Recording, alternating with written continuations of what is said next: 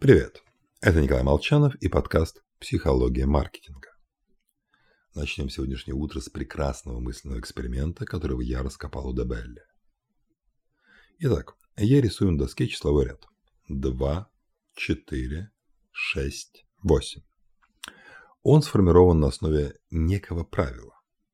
Вы можете предсказать следующие цифры в этом ряду, а я буду говорить, подходят они или не подходят. Задача как можно быстрее найти это правило. Так. Теперь я побуду гадалкой. Постараюсь угадать наиболее распространенные предположения и дать на них ответы. Итак, допустим, вы спрашиваете, следующее число 10? Да, соответствует правилу. Так, получается 2, 4, 6, 8, 10. Может быть, следующее число 12? Да, соответствует правилу. Итак, у нас получился ряд. 2, 4, 6, 8, 10, 12.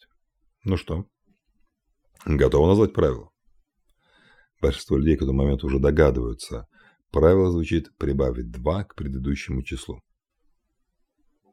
Только это они неверно догадываются. В эксперименте лишь один человек пошел иным путем. Начал набрасывать разные цифры. 4, минус 7, 15. В конце концов определил верное правило.